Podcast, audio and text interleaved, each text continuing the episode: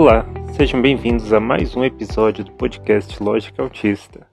Estamos de volta com esse que é o primeiro episódio da segunda temporada. E para voltar com tudo, dessa vez vamos abordar alguns assuntos um pouquinho mais polêmicos, como inclusão, políticas públicas, análise do comportamento aplicado, conhecido como ABA, e algumas coisinhas mais. Garanto que esse será um episódio muito informativo e divertido. Eu sou Luan, tenho 31 anos, moro em Belém, no Pará, e acabei de tomar meu açaí diário. Eu sou William Timura, sou autista e ativista, tenho um canal no YouTube sobre autismo, apesar de neste momento não ter publicado tantos vídeos ultimamente. Eu faço mestrado em informática na educação, sou um pesquisador nesse sentido de tecnologias digitais voltados para avaliação e intervenção para o autismo. Sou um entusiasta da análise do comportamento aplicado, uma ciência que eu gosto bastante desde a primeira vez que eu comecei a estudar sobre para design de jogos. E o Luan me prometeu muita treta nesse episódio, por isso estou aqui. Você veio só porque eu disse que ia ter treta. Ok. eu tava meio entediado.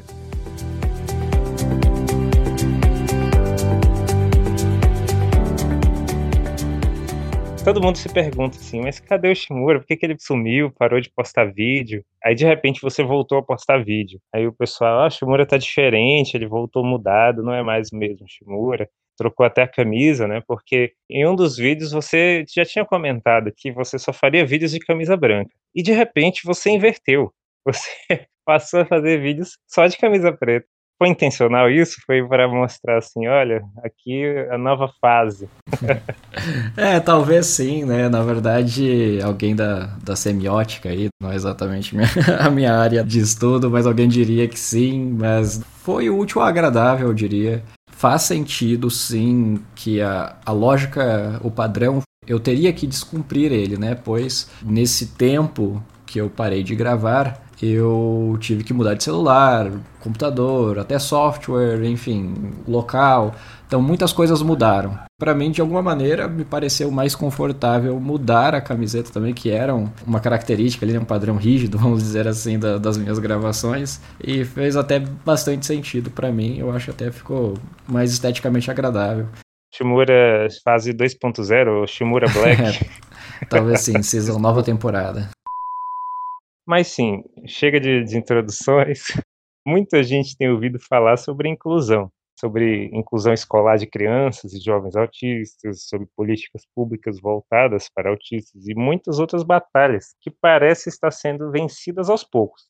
Mas pouco se comenta sobre alguns aspectos mais delicados. Às vezes até se comenta, mas não muito interessantes para um debate saudável, conversa saudável eu considero essas discussões necessárias e sendo abordadas de, de forma mais pacífica, eu acho que são bem necessárias, né? E, e, também encaradas de forma séria, sem virar uma, uma algum tipo de discussão mais acalorada. E por isso eu te convidei e trazer à tona algumas pautas. Sobre o que você está fazendo atualmente, você já falou, né? Ou você quer falar mais um pouco sobre o seu foco atual?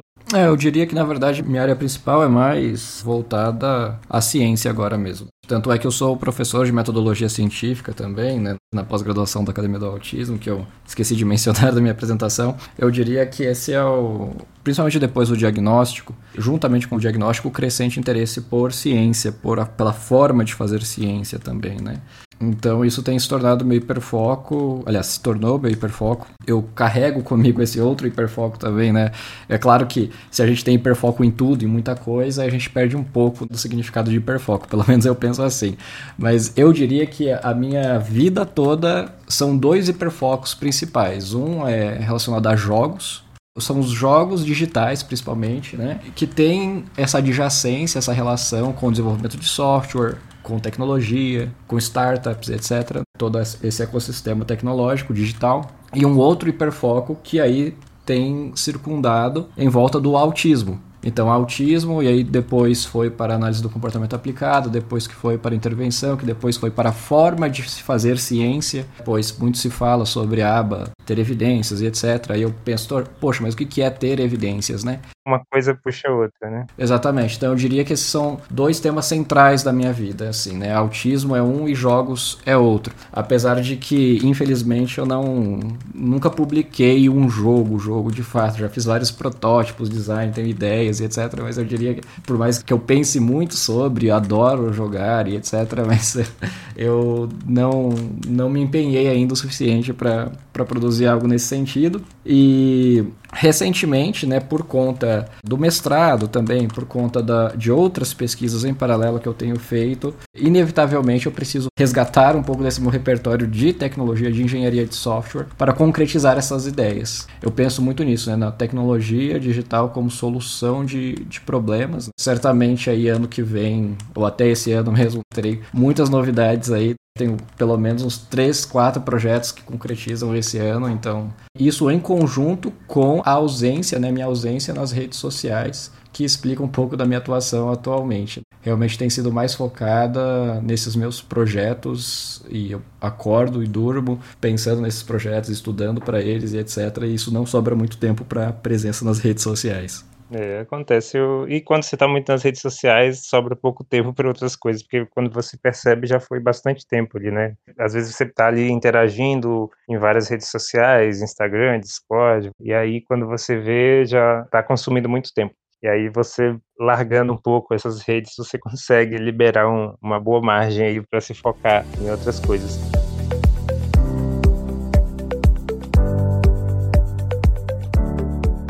Você falou sobre, sobre evidências, né? Sobre aba, falou sobre essas coisas e tem um vídeo, você com certeza conhece, mas tem um vídeo do Daniel Gontijo que eu gosto muito, que é justamente falando sobre psicoterapias ele fala ah, quais são as psicoterapias que não são baseadas em evidências, quais não são científicas ou quais são baseadas. Porque às vezes as pessoas não sabem se falar só ah, psicoterapia. Um público mais leigo é, ah, se é psicoterapia, então, né, deve ser bom. Então, achar que nenhuma tem evidência ou que todas têm evidência. Então, tem um vídeo dele bem legal. Eu vou, vou tentar deixar o, o link aqui na descrição desse episódio.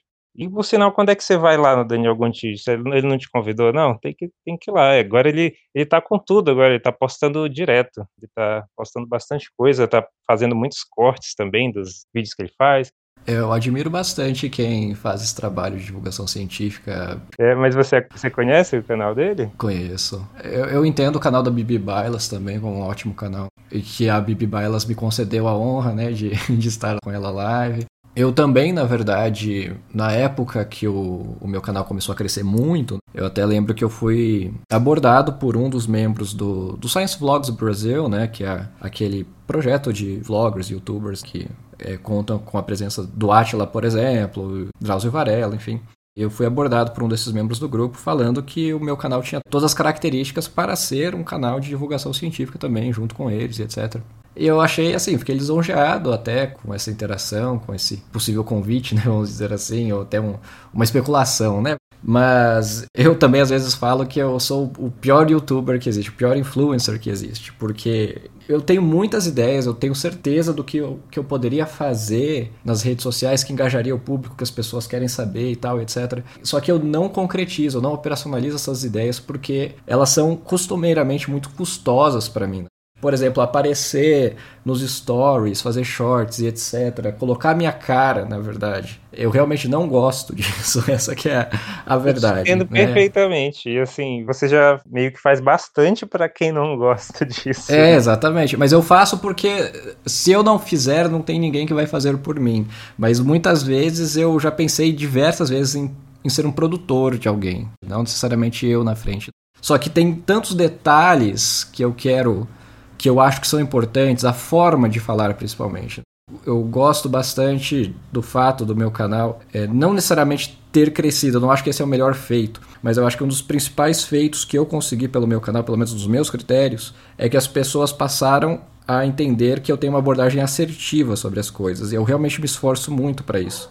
A gente é um grupo minoritário perante a sociedade, né? Nós autistas, famílias, né, que tem crianças autistas. Mas dentro do próprio grupo minoritário tem as suas minorias que também vão discordar com a maioria da minoria, né? Vamos dizer assim. Então, quando eu vou fazer um vídeo expor algum, algum ponto de discussão sobre algum tópico, eu busco tentar trazer todas as perspectivas, literalmente todas as perspectivas, as, até as que eu não concordo, e é claro, mas sempre me posicionando de alguma maneira, mas tentando essa, essa assertividade. E aí eu diria assim que o, o ponto que eu mais sinto satisfeito né, com o meu canal não tem nada a ver com número, com alcance, etc., mas sim que as pessoas naturalmente passaram a me parear com alguém que, que dá essas opiniões assertivas, considerando outros lados. Só que a questão é que isso é complexo de se fazer e é custoso. Então, a lógica das redes sociais, ela inevitavelmente é perversa, assim como a lógica capitalista, na verdade, né?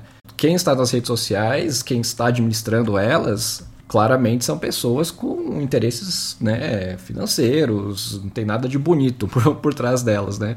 É claro que aí pode se dizer que a rede social X tem mais responsabilidade social do que a Y, ou etc., por N critérios, não vou entrar nesse mérito aqui, mas certamente existe um algoritmo que quer viciar os usuários, que quer engajar os usuários, que quer manter ali por interesses financeiros. Então, é, estar nas redes sociais é inevitavelmente estar submetido, se submeter a essa lógica dos algoritmos das redes sociais. E que é aquela lógica que é, você tem um formato que as pessoas param para assistir, você tem agora vídeos curtos, por exemplo, né, o, o novo formato. E eu gostava do YouTube, eu, eu escolhi o YouTube como minha primeira plataforma, principalmente porque eu precisava, eu sentia que eu precisava de recursos audiovisuais para expor minha ideia e minimamente 5, 6, 10 minutos para expor uma ideia. Agora, poxa, mas agora vídeos longos não é mais o hype, agora é vídeo curto. No Instagram nunca houve espaço para vídeos longos, por exemplo, né? Aí é só que alguém pensa assim, né? Poxa, William, mas aí você vai estar fazendo pelo alcance, então você acabou de falar que você não importa. Bom, quando eu estou nas redes sociais, é claro que o alcance é importante, mas o ponto é, o alcance não é tão importante para mim a tal ponto que eu faço questão de me submeter a essa lógica do algoritmo para continuar produzindo conteúdo que eu não quero produzir. Então eu fico muito mais no meu Discord, por exemplo, né? como eu falei aqui, eu fico muito mais batendo um papo com as pessoas fora do, das plataformas, gosto muito de eventos presenciais, etc, porque eu, eu tenho essa qualidade de interação, eu tenho essa qualidade de expor né, essas ideias e não preciso me submeter a essa lógica perversa dos algoritmos que inevitavelmente é tudo sobre treta, é tudo sobre polêmica polêmica e tudo sobre etc. E assim, é muito complicado, né? Inevitavelmente. É, eu me vi numa situação que eu preciso estudar, eu preciso considerar os pontos de todas as pessoas na comunidade, eu preciso ver, é, eu preciso consumir muito do conteúdo para depois produzir sobre ele. E isso não é compatível com a lógica do algoritmo que pede post atrás de post, atrás de post, atrás de post.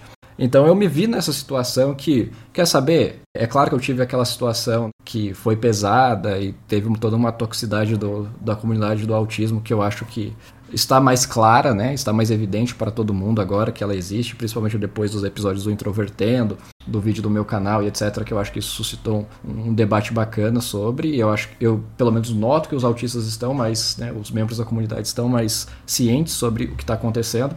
Então teve essa parte, mas também tem uma parte de mim que pensa assim: quer saber, eu preciso me afastar um pouco disso, preciso ter mais repertório, preciso estudar mais, eu preciso me dedicar mais. E eu diria que nesses dois últimos anos aí agora eu tenho muito mais repertório para possivelmente voltar a produzir. Eu tenho várias ideias de vários vídeos aqui que eu tenho anotado, né? Um dia eventualmente eu volto e, e gravo. Isso só foi possível porque eu parei esse tempo também para estudar, porque senão não tem como. Eu, eu realmente não consigo imaginar que alguém consegue produzir com qualidade um vídeo, dois vídeos por semana. A não ser que seja uma pessoa que realmente já fez o doutorado em duas áreas diferentes, já tem uma vasta experiência e tudo bem, né? Então ele já tem uma experiência acumulada eu tenho esse critério, assim, que é um critério que eu não vou dizer que é um critério saudável. Eu realmente é, é um critério assim que eu realmente demoro muito mais do que eu deveria demorar para fazer um vídeo. Às vezes eu realmente deveria ser mais ágil, menos criterioso, porque tem uma hora que esse critério fica disfuncional, mas ao mesmo tempo algum mínimo de critério é importante.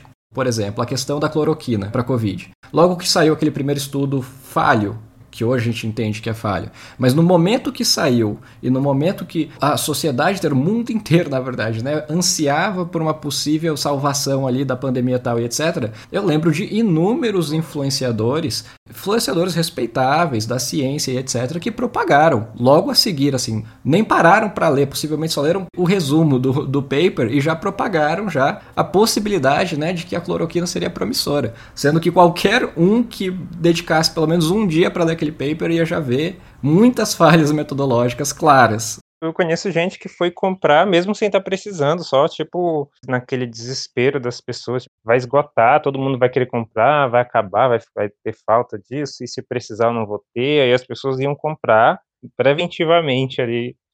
Vários que usavam como, como é que eles chamavam? Tratamento precoce. Que é tratamento precoce. Então, mas na minha interpretação, isso também é parcialmente influenciado por essa lógica perversa dos algoritmos das redes sociais de agilidade, que ninguém quer ficar para trás, entende? Você tá lá, acabou de criar um canal de notícias, por exemplo, e aí o assunto do momento é pandemia. Aí de repente algum vetor lá de notícias publicou sobre a cloroquina. Você com o seu canal de notícias, você não quer ficar de fora, você também quer chamar a atenção do seu leitor. Então você vai lá, opa, beleza, então nem dá tempo de ler. Vai, publica logo sobre a cloroquina, fala que é promissor e etc e tal. E eu vi, vi muitos influenciadores também também, é, novamente, influenciadores, não estou falando de influenciadores que não saberiam ler um paper, mas que foi conveniente naquele momento postar rápido e sem critério do que esperar um pouco para depois postar. Né? E é claro, eu também não quero apontar culpados nem nada do tipo, mas é só um exemplo de como às vezes a nossa falta de critério pode acabar influenciando em alguns desfechos minimamente questionáveis. Né? E quando a gente entra nas redes sociais, inevitavelmente a gente está submetido a esse tipo de lógica.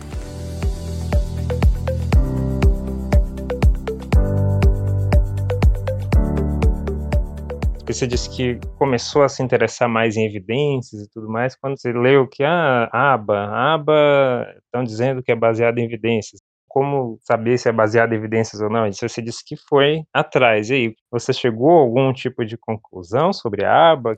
É, na verdade, eu, o meu interesse por ciência foi despertado durante a graduação. A minha graduação foi em curso de tecnologia, na verdade. Infelizmente, nessa época que eu decidi pelo meu curso de graduação, me falaram um pouco sobre como que funcionava a ciência, né, a produção do conhecimento científico, etc. Então foi algo que eu tive que trilhar sozinho e principalmente eu trilhei em base da, da Wikipedia, eu diria assim, né? Principalmente fuçando ali na, nos artigos, nas referências da Wikipedia e tal. Fui entendendo que existem os tais journals, né? Os periódicos e etc.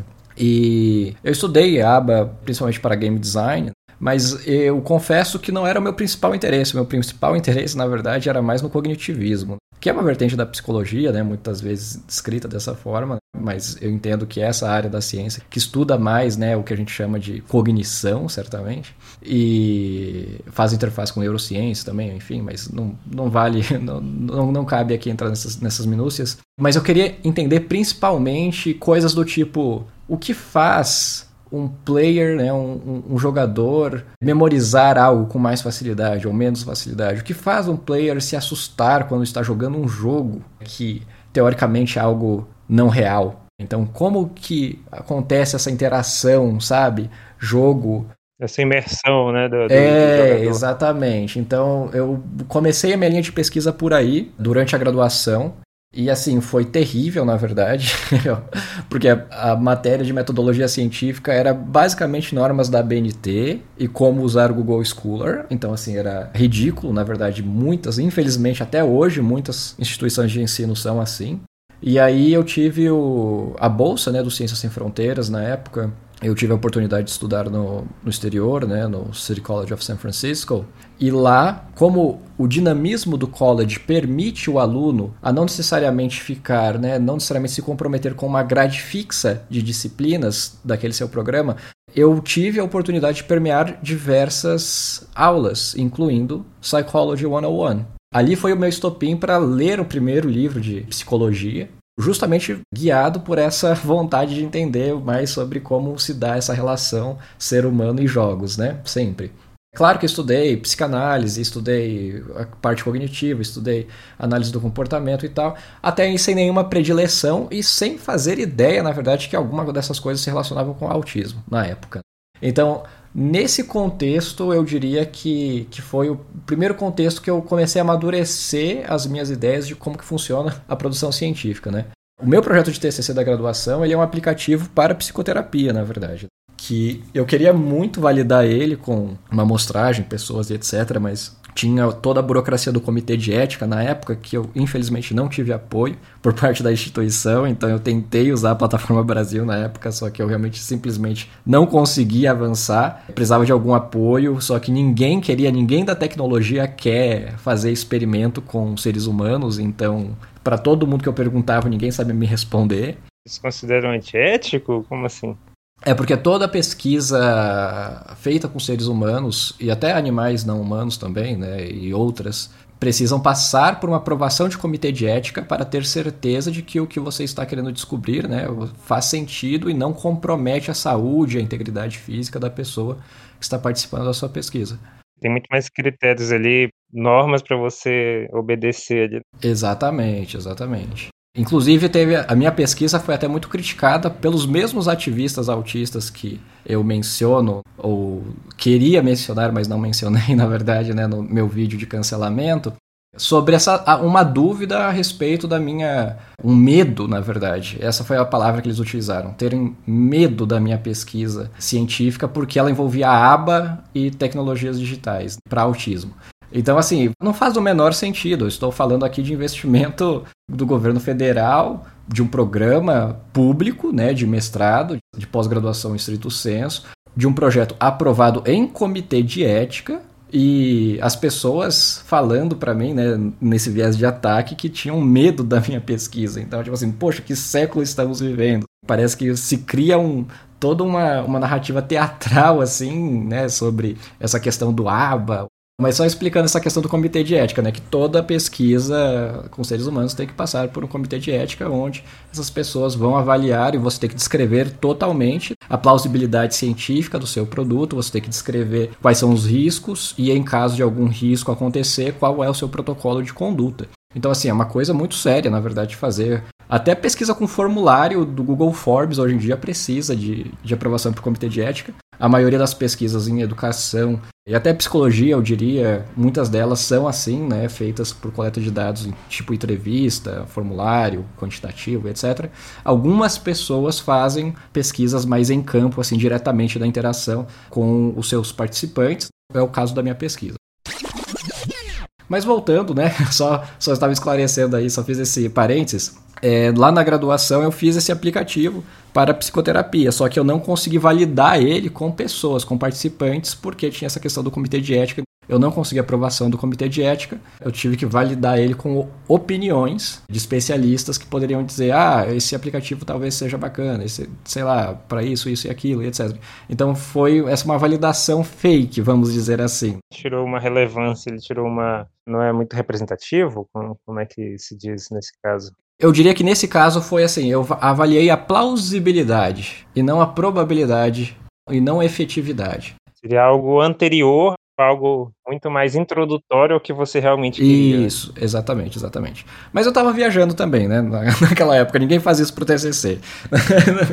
Eu tava sendo muito ambicioso, né? É, exatamente. Como, como, todo mundo é, na verdade, mas aí daqui a pouco a gente cai na real, né? E eu acho que é mais ou menos esse o, o ciclo do TCC, né? A gente pensa que vai mudar o mundo no primeiro momento, e aí, segundo momento, a gente cai na real, vê que o buraco é mais embaixo, e aí tem que se formar e fica naquele meio termo, né?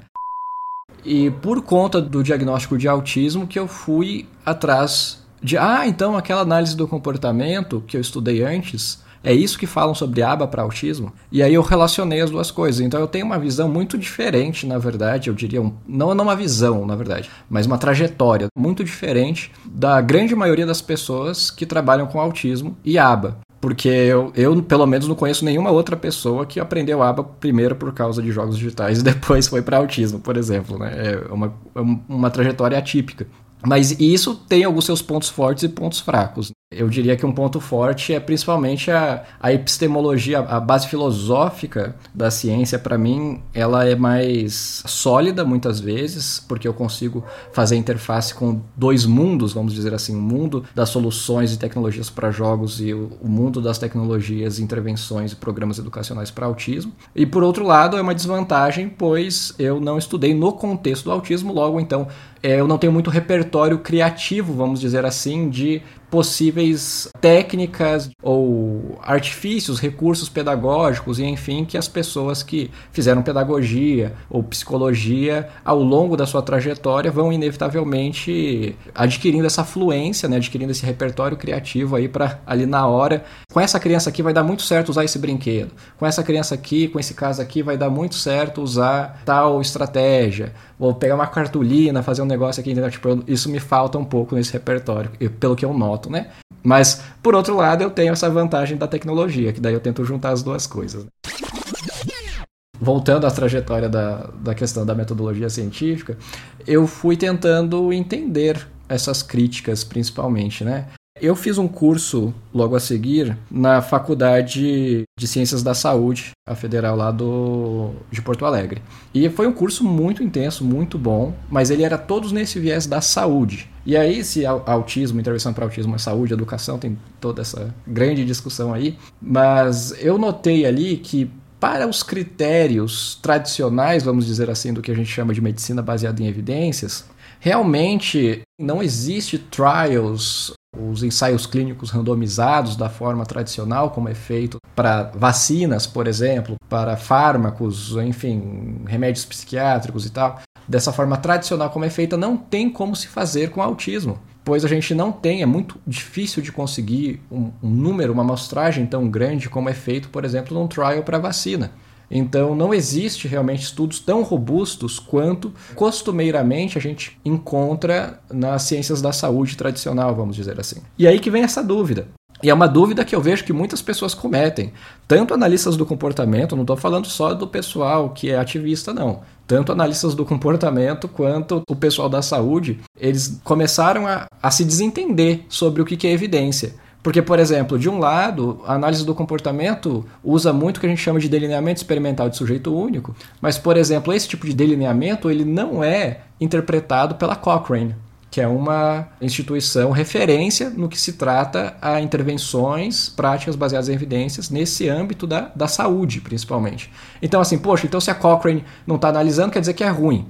Muitas dessas pessoas chegam nessa conclusão.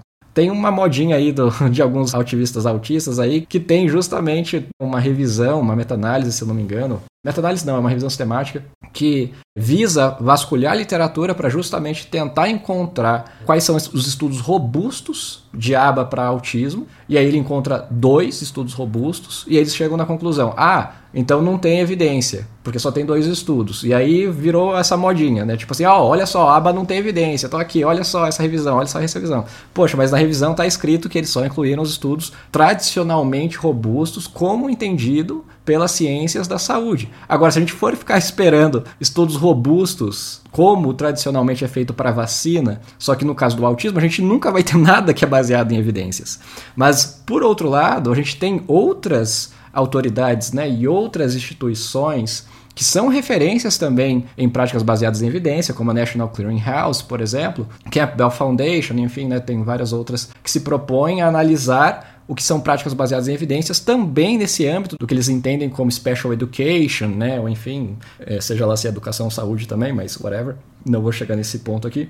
Mas o fato é, eles consideram que delineamentos experimentais de sujeito único também são delineamentos importantes, e esse é meu entendimento também, não somente meu, na verdade, mas de muitos teóricos referência na área, e eles entendem, passam a interpretar essas evidências, que a, a melhor maneira, por enquanto, de estabelecer relações de causa e efeito nessa amostragem autista para uma série de desfechos. Aí eu entendi, então, que ah, então é, esse é o ruído que está acontecendo. Beleza. É claro, aqui eu resumi Passei cinco minutos dissertando sobre isso, esse problema, mas é muito mais embaixo de entender qual que é exatamente o problema, o desencontro que está acontecendo. E eu demorei um tempo também para entender, eu confesso. Mas eu realmente entendi agora o que. Não agora, né? Mas faz um tempo já. Mas depois de ter ido atrás, de entender o que, que é análise do comportamento, realmente que, por que, que tem evidência, quais são as evidências, etc. Que daí sim, poxa, agora sim eu entendi qual que está sendo o ruído de comunicação e tal, tal, tal.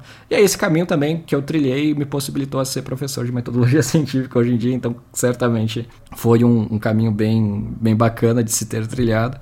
E aí eu passei a ser um entusiasta da ciência. Confesso que muitas vezes me dá vergonha em alguns contextos. Pois eu vejo, na verdade, que parte das críticas fazem sentido, né? Principalmente pela quantidade de profissionais que se dizem profissionais ABA, mas que não entendem fundamentos básicos da ciência. Eu sou certamente uma pessoa muito mais da ciência do que uma pessoa da análise do comportamento. Eu não sou alguém que me dedicou tanto a entender aprofundadamente, li todos os papers, os melhores papers, etc. Ainda tem muita coisa na literatura científica da análise do comportamento aplicada para ler.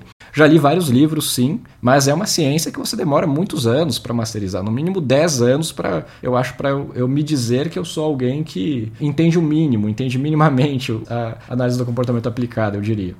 Tem um vídeo do Lucelmo, né, que você também conhece, isso eu tenho certeza uhum. que você conhece mais. Mas tem um vídeo justamente que ele fala sobre os profissionais dizerem que, que são especialistas em aba e eles usam até o, o termo que, que eles usam assim chamado método aba, né? Mas aí o Luciano fala que método aba já é um termo errado, que não é um método. Certamente. E a quantidade de pessoas que se formam em psicologia, estão se formando em psicologia, em pedagogia, ou até fazendo especialização em psicopedagogia, etc., e saem desses cursos ainda com estes conceitos. E tá tudo bem, assim, não, não quero ser tão chato aqui a tal ponto, porque, querendo ou não, a, a comunidade da análise do comportamento também é muito chata em relação a você usar um termo errado, fez uma vírgula errada, tal, etc. Vem toda uma corrente punitiva, assim, falando assim, não, não é você não fala desse jeito, assim. Tem um, um, operante verbal que a gente chama, né, que se dá o nome de mando. E aí, às vezes, alguém pode dizer assim, ah, porque a criança fala fez um mando. Aí, não, não é fez um mando, é emitiu um mando. Aí, poxa, qual que é a diferença? Eu não sou muito chato, não quero bancar esse chato. E até falar sobre, ah, método ABA ou ABA, tá, tudo bem, não tem problema. Terapia ABA, método ABA. É, exatamente. Eu, eu diria que não, não tem problema. Mas não tem problema dependendo do contexto. Se a pessoa simplesmente apenas falou porque, ah, sei lá, veio na hora, tal, etc., mas ela entende os conceitos e principalmente entende o que é uma prática ética antes de aplicar, tá tudo bem sobre isso.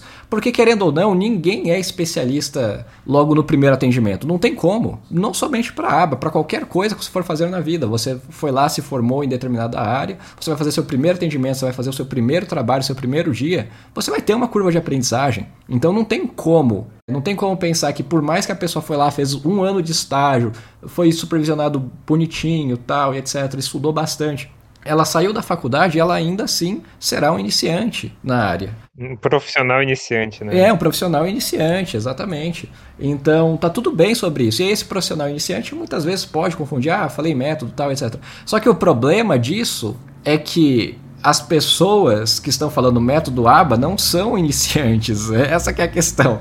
As pessoas, teoricamente, as pessoas que não entendem a diferença entre método e ciência, e é uma diferença crucial para você entender essa, essa diferença, né? E conseguir planejar uma intervenção que realmente faça sentido para a criança.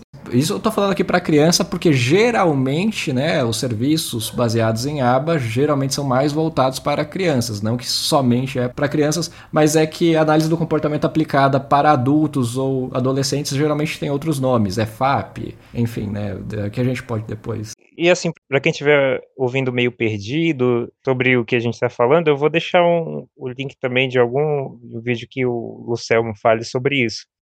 Porque tem, eu lembro que tem um vídeo que ele explica bem sobre o porquê desse termo, método ABA, estar errado, né? E, e, todas essas polêmicas envolvendo isso, que são mais profundas do que só, tipo, ah, falou a palavra errada. É, sim, exatamente eu confesso que eu tenho vergonha, né? Muitas vezes, porque é verdade, sim. E talvez, eu não tenho como dar a estatística aqui, obviamente. Teria que fazer um censo aí né, dos profissionais. Mas principalmente num cenário onde a gente não tem nenhuma regulamentação, nenhuma certificação viável ainda aqui para o Brasil. Pois a gente tem certificações, estão vindo as primeiras agora, na verdade, mais acessíveis para o Brasil, só que ainda assim são todas feitas em inglês, enfim, ainda a gente está ainda nesse processo né, de certificar os profissionais aqui de análise do comportamento aplicada para autismo. Mas ainda principalmente nesse cenário, a gente tem muita, muita má prática mesmo. Aí, beleza, eu tô lá falando, ah, aba é bom, aba é bom, aba é bom. Aí daqui a pouco chega um profissional ali que é não um profissional iniciante, mas um profissional ruim, de fato, E aí ele não está nem preocupado com ética tal e etc. e perde o tempo da criança ou realmente condiciona a criança a, a ter um, uma resposta ali, um padrão comportamental que vai ser problemático para ela a longo prazo. Isso infelizmente pode acontecer, não somente na análise do comportamento aplicado, mas esse profissional está tentando fazer, né, ou se aproveitando do marketing, vamos dizer assim, do que a que a aba é bom para autismo, e ele vai lá se aproveita disso e, e, tem essa entrega esse serviço ruim. Então eu entendo que a crítica sim faz sentido. Então alguém pode pensar assim, poxa, William, então sabendo, mesmo você sabendo que isso acontece, você ainda continua sendo entusiasta da, da análise do comportamento aplicada? E a resposta é sim, exatamente. Mesmo sabendo disso, eu continuo sendo. Porque não tem outra alternativa nesse momento. Eu torço a todos os dias que exista qualquer outra abordagem que não seja análise do comportamento aplicada ou que venha de outra área aí do construtivismo, ou sei lá, alguma tecnologia derivada de outra abordagem que tenha uma visão de mundo totalmente diferente da analítico comportamental, que tenha evidências para autismo, que eu vou ser a primeira pessoa a estudar de cabo a rabo isso e vou querer produzir conteúdo, eu vou querer pegar os papers, traduzir, publicar, fazer minhas próprias pesquisas. Eu torço todos os dias para que surja algo nesse sentido. Mas por enquanto a gente não tem no mesmo nível de evidências que análise do comportamento aplicada para autismo. Então eu entendo essa é a minha interpretação. É claro, sempre digo aos pais, sempre oriento, busquem profissionais bons. Você tem que ter o senso crítico e ter uma forma de avaliar criticamente o profissional. Porque, querendo ou não, tem muitas famílias que seguem essa lógica. Que a família vai lá, pega o seu filho, deixa lá na terapia, ah, ufa, beleza, agora tenho duas horas livre para fazer o que eu quiser. Não deve ser assim a participação da, da família com a escola, com a terapia e etc., deve ser ativa e muito participativa, né? Então eu sempre digo, em conjunto com o meu discurso, eu sempre digo isso. Mas eu entendo que, sabendo que as evidências apontam isso, a gente precisa então de bons profissionais, aba para autismo, e sim alertar que existem profissionais ruins também de aba para autismo. Né? E esse, esse é o melhor caminho porque eu entendo hoje. Sim, mas você está esperançoso para o futuro em relação a isso?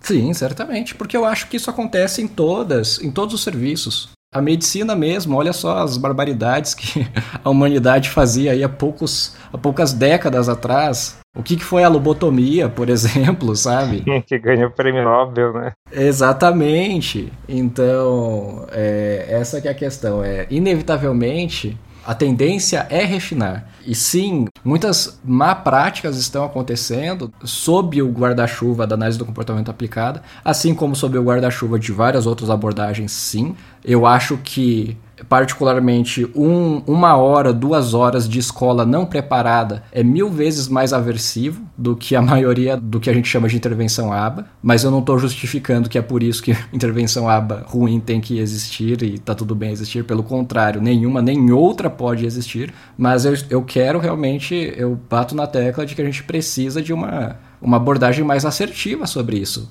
Porque também falar que a aba é ruim simplesmente, além de ser negacionista, querendo ou não, né, você está negando as evidências científicas, você acaba impedindo que a família e outras pessoas possam encontrar bons profissionais de análise do comportamento aplicada e que possivelmente mudariam totalmente o, rumo da aprendizagem e desenvolvimento da, da vida de uma criança. Eu entendo que essas pessoas que simplesmente propagam esse discurso de uma forma inconsequente não chega a pensar sobre isso, né? Eles estão realmente convictos, inocentemente convictos, vamos dizer assim, de que eles estão realmente fazendo um bem para a sociedade ao repelir essas famílias de profissionais da análise do comportamento aplicado e eventualmente tirando essa chance de desenvolvimento da criança. Análise do comportamento aplicada bem feita é muito difícil de se fazer. É muito difícil. E aí eu entendo que é cobrar demais muitas vezes. O profissional que foi lá, passou cinco anos da vida estudando, fez especialização, mais dois anos. Aí a gente chega para ele e fala assim: olha, então agora é um tal de aba aí que você tem que estudar porque é isso que é o novo bambambam bam, bam para autismo.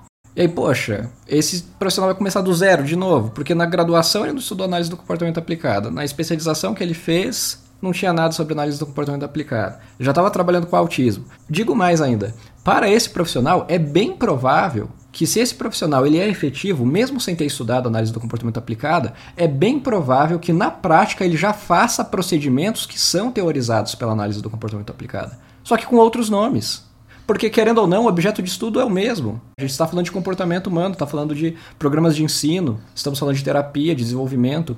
Então é bem provável, na verdade, isso acontece em todas as famílias. Você pode ver em todas as famílias tem um pai, tem uma mãe que faz claramente um procedimento bem teorizado, muito bem explicado pela análise do comportamento aplicada com seu filho, para de alguma forma ali minimizar o sofrimento dele, ou de alguma forma dar um suporte mais específico para determinada coisa, e assim por diante. Então, o que a análise do comportamento faz é apenas teorizar isso a gente conseguir teorizar de tal forma que a gente consegue fazer isso de uma forma mais sistematizada, mais planejada. Mas não que as pessoas não possam fazer isso também fora desse guarda-chuva científico. É claro que a base teórica científica pode ajudar. Agora, combinando isso com uma comunidade aversiva, que muitas vezes é nada convidativo falar com a comunidade dos analistas do comportamento também. Nós temos nosso próprio linguajar, behaviorês, que fala, ah, porque o reforçamento, não sei o que, a consequência, papapá, a operação motivadora, o mando intraverbal. Aí, pronto, já falou vários desses termos, aí já é muito aversivo. Existe um, um instrumento de avaliação que é fantástico, que é o VibMap. Ele já é validado aqui no Brasil. Ele é excelente, domínio público, qualquer pessoa pode usar, mas ele vem com esse jargão behaviorês. E aí, poxa, como é que eu falo para fonoaudióloga que já passou 10 anos, está atendendo autismo, tal, etc., e falar para ela começar do zero para estudar análise do comportamento para usar esse, esse protocolo? Não, vou usar o outro, entende? Vou usar os outros, não vou usar esse. Então eu entendo sim que há essas, essas lacunas, vamos dizer assim, e que, poxa, como que isso vai se resolver então, William? Realmente é, é complicado, eu acho que vai demorar mais alguns anos, na verdade, para a gente, para a própria comunidade do, do, da análise do comportamento também aprender que ela tem que ser menos aversiva com as outras áreas da ciência. Mas eu certamente entendo que, apesar das derrotas, eventuais derrotas, a longo prazo a ciência tem esses mecanismos de autocorreção que inevitavelmente sobra apenas e se refina apenas aquilo que de fato faz sentido. Existe, é claro, períodos que às vezes a gente vai adotar coisas que não fazem sentido nenhum. Mas essas coisas que não fazem sentido nenhum, cedo ou tarde ficam claros que elas não fazem sentido. E aí isso gera uma nova onda, né? gera uma nova situação de pessoas inconformadas e questionando os métodos atuais, as tecnologias atuais, para adotar as outras tecnologias, que daí no caso outras tecnologias seriam aquelas baseadas em evidência. Eu perguntei se você estava esperançoso porque por mais que a tendência seja sempre ter avanços e avanços, tem coisas assim que parecem pequenos retrocessos que acompanham esses avanços. E, por exemplo, a questão ali da constelação familiar, né, está sendo cogitada e tudo mais, e várias outras práticas ali, né, não baseadas em evidências, completamente pseudociência, que são custeadas ali pelo SUS e coisas do tipo. O Thomas Kuhn, ele propõe né, essa visão de paradigma, que existem revoluções, a ciência passa por essas revoluções. Esse ciclo de revolução sempre precede né, uma fase de crise, que é a ciência atual, a ciência como está sendo feita agora, não dá conta de explicar, de, de teorizar alguns fenômenos que está em alta na sociedade por causa disso se revoluciona o paradigma científico, a forma de se fazer ciência para conseguir de alguma maneira validar outras tecnologias, novas intervenções, etc. Então não sei se teria, é claro, alguma forma melhor ou, ou se Kuhn realmente está certo ou estar certo ou não sobre essa forma, mas eu acho bem interessante a forma como ele vê isso. Ele antecipa, né? ele prevê que inevitavelmente na ciência você vai ter essas crises e durante essas crises é, é, é são momentos bem feios, na verdade, né? de pessoas é, muitas vezes eu sempre me questiono, né? O que controla o comportamento do cientista? Então, muitas vezes, a pessoa que quer trafegar determinada prática, determinada tecnologia, que é entendida como científica, como baseada em evidências, a real motivação dela, e não falo nem porque ah, é porque é dinheiro, porque ela vai ganhar dinheiro. Não, talvez por orgulho, talvez por realmente querer que aquela tecnologia traga bem para as pessoas. Existem os mais diversos vieses, né? E pelo que eu entendo, comunicação facilitada é uma dessas soluções de viés pesado Que eu não acho que as pessoas são maliciosas a tal ponto, não, vamos é, sim fazer um, um método aqui de comunicação pseudocientífico porque a gente gosta. Não, é só as pessoas que realmente querem que aquilo dê certo. E eu acho que vai sim, eu, eu prevejo, vejo dessa forma, que vai acontecer dessas comunicações facilitadas, não alternativas, né? Mas esses métodos pseudocientíficos de comunicação, eles vão aumentar bastante ainda, vão ganhar popularidade ainda, para depois começarem a entender que, opa, pera lá, existem outras tecnologias, outros sistemas de comunicação alternativa que esses sim aqui parecem fazer mais sentido. E pode demorar décadas, talvez, mas isso, creio que isso acontece sim.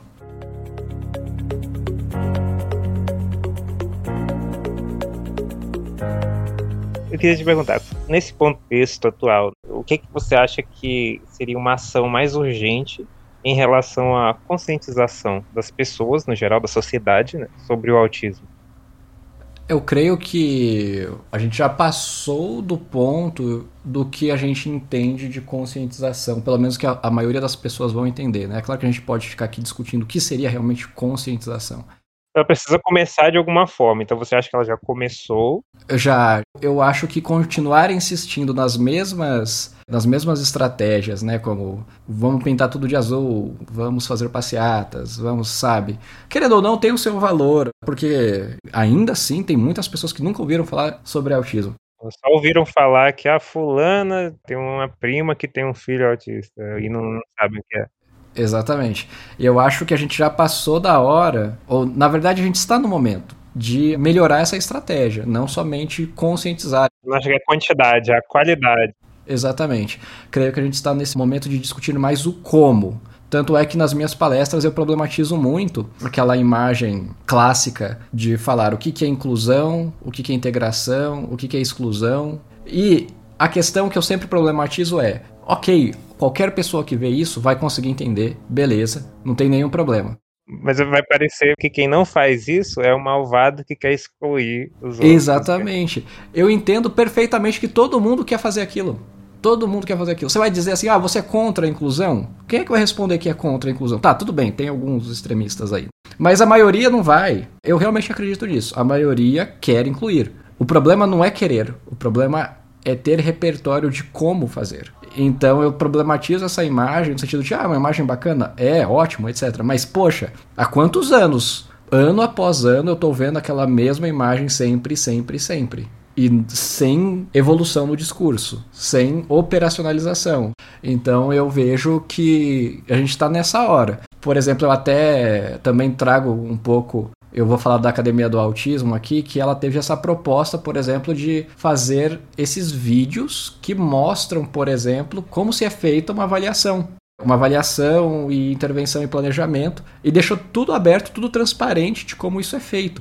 E eu sinto falta desse mesmo processo de como fazer inclusão então. Eu quero ver um vídeo, mas eu não quero ver um vídeo de 10 minutos das crianças sorrindo. Eu quero ver uma série de vídeos. Eu quero ver um caso. Eu quero ver um começo, meio e fim de um documentário de uma hora que sejam com os mais detalhes possíveis. Como era, como foi o processo e os resultados. Exatamente. Então eu acho que é esse é o nível que a gente tem que discutir. Que é claro que inevitavelmente é trabalhoso, sim, é custoso, cada caso vai ser um caso, inevitavelmente precisa de muita individualização essa é uma das minhas ambições também de se fazer, né?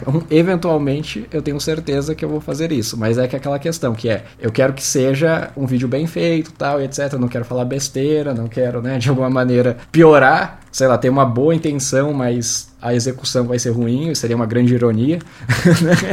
então, essa é uma dos meus projetos também, né? De, de também fazer vídeos sobre isso, ou algum livro sobre isso que operacionaliza isso. Né? Nas minhas palestras eu já faço isso. Passa do vídeo para um livro, tá, tá ficando cada vez mais ambicioso. Eu acho que a ambição seria no sentido de, de alguma maneira, querer alcançar um grande público. Eu acho que alcançar um grande público é consequência do instrumento ser bom. Porque se ele não for bom, eu certamente não quero que ele alcance um grande público, entende o que eu quero dizer? Infelizmente, não é todo mundo que pensa assim. Mas tudo bem. Mas ainda sobre inclusão e como gente, você falou da, da, ilustração lá, que as pessoas compartilham, das bolinhas ali, coloridas, eu vou, vou botar essa ilustração também na descrição. Já comentei com você anteriormente, mas vou comentar de novo para explicar um pouco disso, que eu falei que a minha mãe é professora AEE, professora AEE, que é atendimento educacional especializado. Então, ela lida com alunos que as pessoas que romantizam esse desenhinho que eu falei, elas adorariam ver esses alunos incluídos na numa sala de aula normal, mas para as pessoas que vivem aquela realidade, que são professores, professoras AE, sabem mais do que ninguém que é muito mais difícil do que se imagina. Só para o professor que fica com um, dois alunos ali dentro de sala de aula, no caso do professor AE, ele sabe o quão é difícil lidar com cada caso específico. São alunos que ela já me mostrou assim, ela tem que catalogar tudo assim sobre como aquele aluno aprende, o que ele tem dificuldade em aprender, facilidade, o que ele não consegue absorver, o que ele absorve. Então são muitas coisas assim que num ambiente de sala de aula normal, aquele aluno vai ficar muito prejudicado, assim, vai ficar bem prejudicado. E assim, isso é um grande desafio, né? Eu entendo que esse conflito de narrativas da inclusão na escola regular ele envolve realmente uma questão muito delicada, que é o que as pessoas chamam de segregação. E o que eu quero dizer, chamar de segregação, é porque eu não sou historiador e não estou aqui para para dizer, né, se isso cabe ou não cabe o termo.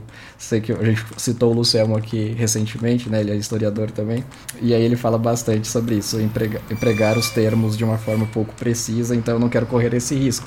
Mas só a título de comunicação, as pessoas costumam dizer que qualquer outra coisa, se não, né, qualquer outra condição, se não a criança estar em sala de aula regular em conjunto com as outras crianças, adolescentes, enfim, isso seria um cenário de exclusão barra segregação. Esse medo, obviamente, faz sentido. Até hoje é assim. É muito menos custoso para a sociedade simplesmente trancafiar as pessoas com deficiência em geral, não necessariamente somente autismo falando aqui, mas é muito mais fácil fingir que elas simplesmente não existem e pronto, problema resolvido. Quando você, sei lá, qualquer pessoa que seja, ah, eu vou montar uma loja de 1,99, vão abrir um mercado a pessoa não está pensando, poxa, e se, e se vir um cadeirante na minha loja? E se vir um, uma pessoa com deficiência auditiva? E se vir um cego? Então, elas não estão pensando, comumente elas não pensam nisso. São minorias, né? É, exatamente. Tudo bem ser minorias, mas é que eu acho que é uma minoria que está sendo simplesmente invisibilizada. Então, esse medo faz muito sentido. E muito sentido mesmo, porque é muito mais fácil das pessoas quererem lidar com esse problema simplesmente jogando o problema. Por problema, eu quero dizer que o problema da inclusão, pelo amor de Deus. Alguém vai dizer que eu falei que as pessoas com deficiência são um problema. Não é isso. É muito mais fácil as pessoas quererem, a escola, por exemplo, jogar o problema da inclusão para outra área. É o que acontece comumente. Ah, não, mas isso aí é saúde, não é educação.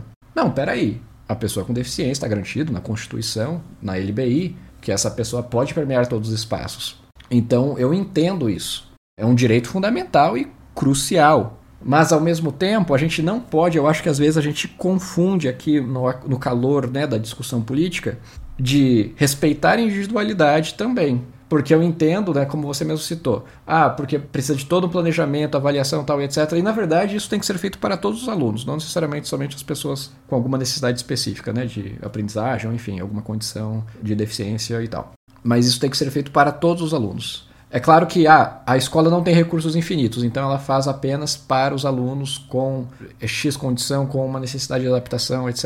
Enfim, ok. Mas a própria natureza daquele aluno muitas vezes, de alguma dificuldade ou de alguma barreira de aprendizagem, vamos dizer assim, ou de alguma habilidade a ser adquirida, a própria natureza dessa habilidade a ser adquirida, ela é incompatível com o cenário dele estar presente numa sala de aula de 40 alunos. Por exemplo, muito se fala sobre autismo e a questão da sensibilidade, das questões sensoriais, da hiperreatividade sensorial, etc. Então, não tem como a gente controlar uma sala de aula de 40 alunos e impossibilitar que os alunos arrastem a cadeira, que gritem, que etc e tal. Então, sabendo que pode existir um caso de uma criança, por exemplo, de um educando com transtorno do processamento sensorial, autismo, ou seja lá o que for, e dado que não se consegue controlar uma sala de aula de 40 alunos, a a necessidade para adquirir essa tolerância desse aluno, por exemplo, de uma submissão sistemática nessa sala de aula de 40 alunos. Então, a princípio, não dá para esperar que você simplesmente vai colocar ela lá, incluso junto com todas as outras crianças, por 5 horas no mesmo ambiente, aquilo não vai ser aversivo para ela.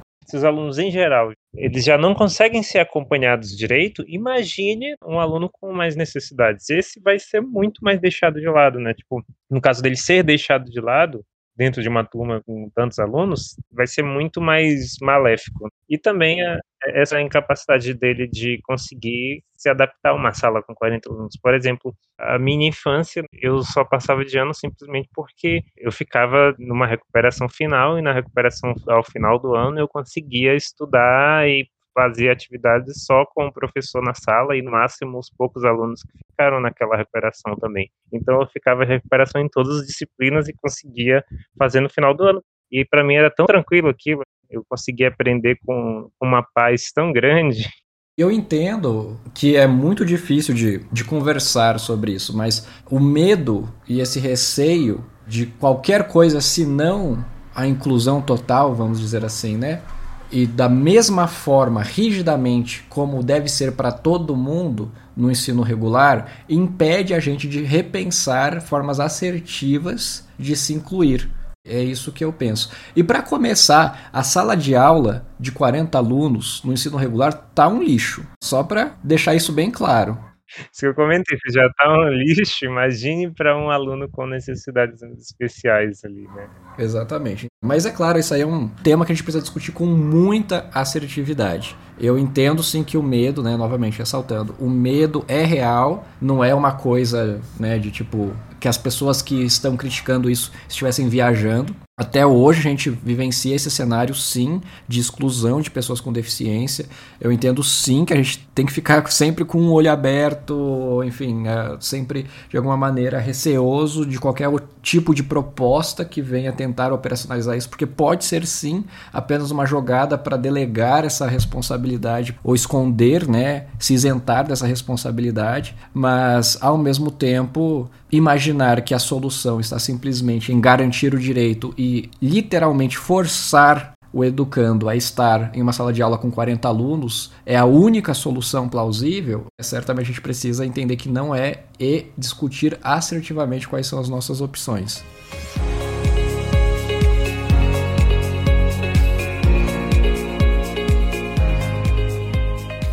Já que a gente está falando sobre inclusão, sobre como as pessoas têm alguma visão distorcida sobre algo específico, né, como foi aí o caso da inclusão, qual que seria um conceito assim distorcido que as pessoas têm, bem comumente distorcido, em relação ao autismo na nossa sociedade? Uma coisa que as pessoas, por padrão, têm uma visão errada sobre. É, pois é, são várias, várias questões, né? Tem alguma assim, mais urgente que você acha assim, nossa, você tem que parar de, de ter essa visão distorcida sobre isso aqui? Eu... Acho que em geral, por parte da, das pessoas, dos profissionais, educadores e etc., eu acho que entender que inevitavelmente inclusão e quando se fala de autismo, estamos falando de individualização. Eu acho que muito se confunde práticas para autismo como se fosse algo, um pacote, um método justamente porque a gente está falando por que é problemático entender aba como método, né? Porque justamente um método para autismo não existe. aba para autismo apenas funciona porque é uma prática científica e ela por consequência, é individualizada para cada caso. Então, essa ideia, por parte dos profissionais, essa ideia de que ah, o que funciona com um pode não funcionar com outro, e o que não funciona para o outro pode funcionar com um, etc. Na verdade, isso é um mito. Depende do nível de abstração do que a gente vai ter do que, que é funcionar. Se for um método realmente, o método nunca vai funcionar. Agora, uma prática científica funciona justamente porque ela tem essa habilidade de ser replanejada conforme a avaliação constante que é feita com esse indivíduo e, por consequência, sempre se resulta em uma prática individualizada. Então, a prática que funciona para o autismo inevitavelmente vai ter que ser, inclusão inevitavelmente vai ter que ser individualizada para cada um. Eu acho que esse é o primeiro ponto por parte dos profissionais. E por parte de uma determinada corrente de ativismo, eu acho que combater o mito, uma coisa que precisa mudar é certamente pensar que ao resolver o meio, a, a dar adaptações, a fornecer adaptações, tecnologia assistiva e etc., vai resolver todos os problemas. Que tudo está na sociedade, que é somente uma questão de ter investimento, de ter recurso, de ter paciência, que vai ser tudo lindo, maravilhoso e etc. E não é assim, tem várias questões, né, que seja lá qual for o nome que você for dar a isso, a peculiaridade de aprendizagem, necessidades específicas de aprendizagem, sei lá, mas tem várias questões, aspectos que envolvem a própria natureza da condição, da forma como aquele indivíduo nasceu e funciona, e enfim, né? Eu já usei o termo funciona, já alguém já pode problematizar isso também, falando que eu, que eu sou mecanicista e não sei o que, etc. Uma, das nossas propostas é ter uma conversa menos presa a a essas tecnicidades. de termos, é, sim. Mas de qualquer forma você entendeu, né? Que eu acho que é, uma das coisas a serem combatidas sobre o autismo, sobre. Combatidas não, né? Mas a, a se mudar é esse conceito, por exemplo, de que ah, autista nível 3 só não se comunica porque não tem tecnologia assistiva, por exemplo. Não é apenas assim.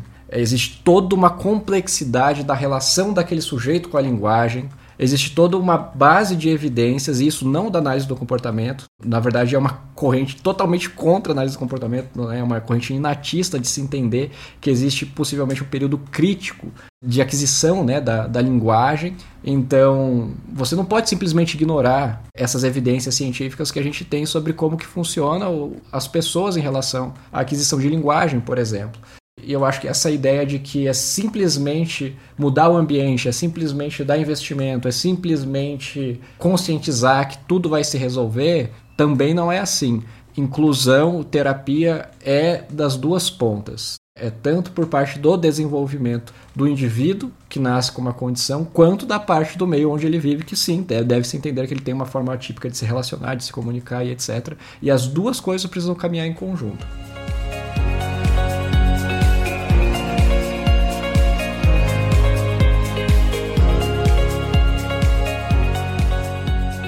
Só para finalizar as perguntas, a gente tinha falado sobre avanços e pequenos retrocessos.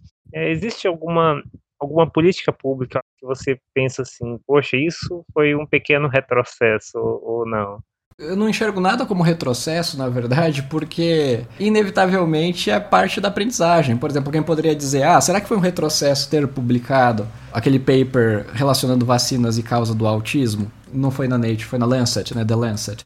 Ele é famoso, usado até hoje pelos antivax. Exatamente. Então, sim, eu entendo que pode ser entendido como retrocesso, mas ao mesmo tempo é parte natural do processo de maturidade científica. Então, querendo ou não, é inevitável. Talvez sim, ok, é retrocesso, mas é inevitável. Mas, por exemplo, a grande discussão sobre a, a política da educação especial, que foi derrubada pelo Supremo. Eu até tive envolvimento na, nas discussões né, durante a elaboração dessa política. Eu entendo, e muitos falavam sobre retrocesso, né, usavam esse termo, retrocesso. Mas eu entendo que foi excelente a gente ter tido essa oportunidade de discussão, porque isso fomentou as discussões sobre inclusão e fomentou as discussões sobre operacionalização dessas discussões. Deu mais luz sobre qual é a atual política de educação especial, que ok, a gente pode sim, eu posso concordar em vários pontos que é aquela proposta da nova política de educação especial sim, tinha vários pontos e brechas e etc. E sim, tinha várias coisas a melhorar. Mas certamente vocês não podem discordar de mim ao eu dizer aqui que a atual política vigente não serve praticamente de nada, ou não ajuda, pelo menos, efetivamente a nada, a política atual vigente. Então, eu acho que isso também serviu para dar luz, para trazer luz a, a esse nível da discussão. Mas se isso foi um retrocesso ou não, se foi um retrocesso o fato de ter sido decretada, ou se foi um retrocesso ter derrubado isso, não sei. Eu entendo que é como um processo natural, eu entendo dessa forma, mas eu diria que foi um avanço às discussões. Agora, eu vou criticar aqui esse vício que nós temos com a carteirinha do autismo nesse momento. Esse vício de política atrás de política, de carteirinha, de identificação e etc poxa, eu acho que a gente já superou essa fase, entende? Mas ainda assim a gente continua falando de carteirinha de identificação, carteirinha de identificação, carteirinha de identificação, e eu acho que está na hora, passou do tempo, na verdade, da gente discutir o como fazer novamente nas políticas públicas, né? Que era uma proposta ruim ou boa, não sei, mas era uma proposta de como fazer essa política da educação especial. Então, se não for essa, qual outra? Eu acho que a gente está na hora de justamente falar sobre isso. Se não for aquela, qual outra então? Onde estão as propostas? Como a gente vai operacionalizar isso? Eu acho que é isso que a gente tem que estar discutindo agora.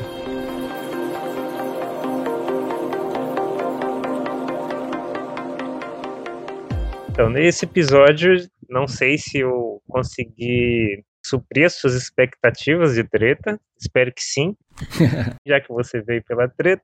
Mas Vou pedir para você deixar o seu contato, seu arroba, suas, suas redes sociais aí. Eu vou, eu vou, deixar na descrição, mas se quiser falar também, você pode falar o seu, como as pessoas podem te encontrar na internet. Basta pesquisar pelo meu nome, ou no YouTube, ou no Google, que você já vai encontrar meu canal. Tem um Instagram também, que é @timurawill, só digitar, né, @timura que você já vai encontrar também. Não prometo muito conteúdo nesse momento, como eu disse, Estou mais focado na pesquisa científica, mas uh, em breve certamente terei muita coisa aí para postar. Pergunta: você usa Twitter? Acredito que não, né? Não.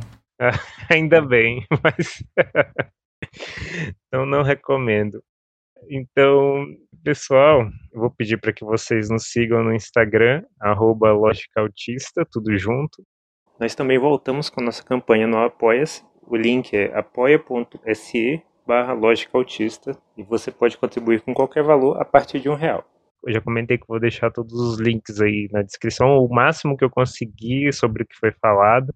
E vocês podem enviar e-mails com críticas, dúvidas, sugestões para logicautista.gmail.com e sugestões de temas também, se quiserem. E, e é isso, obrigado, William, por ter participado, por ter aceito esse convite. Eu tenho certeza que o pessoal vai gostar bastante desse episódio. Beleza, cara. Muito obrigado aí pelo convite.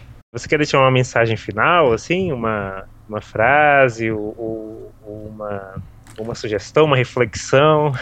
Mensagem final? Apenas que concorde ou discorde aqui dos meus pontos. Uh, não tenho nenhum problema com, com pessoas que discordam de mim.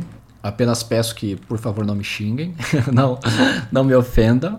E que lembrem-se que estamos do mesmo lado, na verdade, né? Eu, eu, acho que é difícil, às vezes, as pessoas entenderem isso, porque se cria nessa, no ambiente da internet essa, esse distanciamento. Parece que eu sou alguém de alguma maneira que eu defendo uma coisa antagônica, por exemplo, ao que algumas pessoas acreditam, enfim. E na verdade, os meus posicionamentos podem mudar a qualquer momento, desde que exista realmente alguma discussão sobre isso, enfim.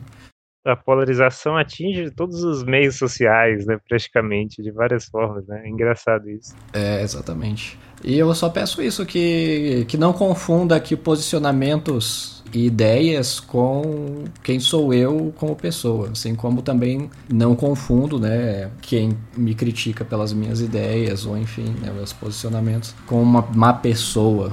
Eu, novamente, eu ressalto que eu, na minha produção de conteúdo eu sempre tento considerar todas as perspectivas. E é claro que inevitavelmente algumas eu entendo que vão para um lado científico, por exemplo, pseudocientífico, que realmente não é minha bandeira, realmente não não defendo, mas de qualquer maneira, ainda assim, não defenderei, mas serei respeitoso ao indicar o porquê eu não defendo e porquê eu entendo que não deve ser defendido. Eu só peço o mesmo, o mesmo respeito, na verdade, né? Então, eu vou pedir só para você dar um tchau, então, porque eu coloco na observação aqui para se despedir dando tchau, porque a gente tem um grande problema com despedidas. Ah, mas é legal também, sem fim. Ah, então vai ficar sem fim, né? É isso aí.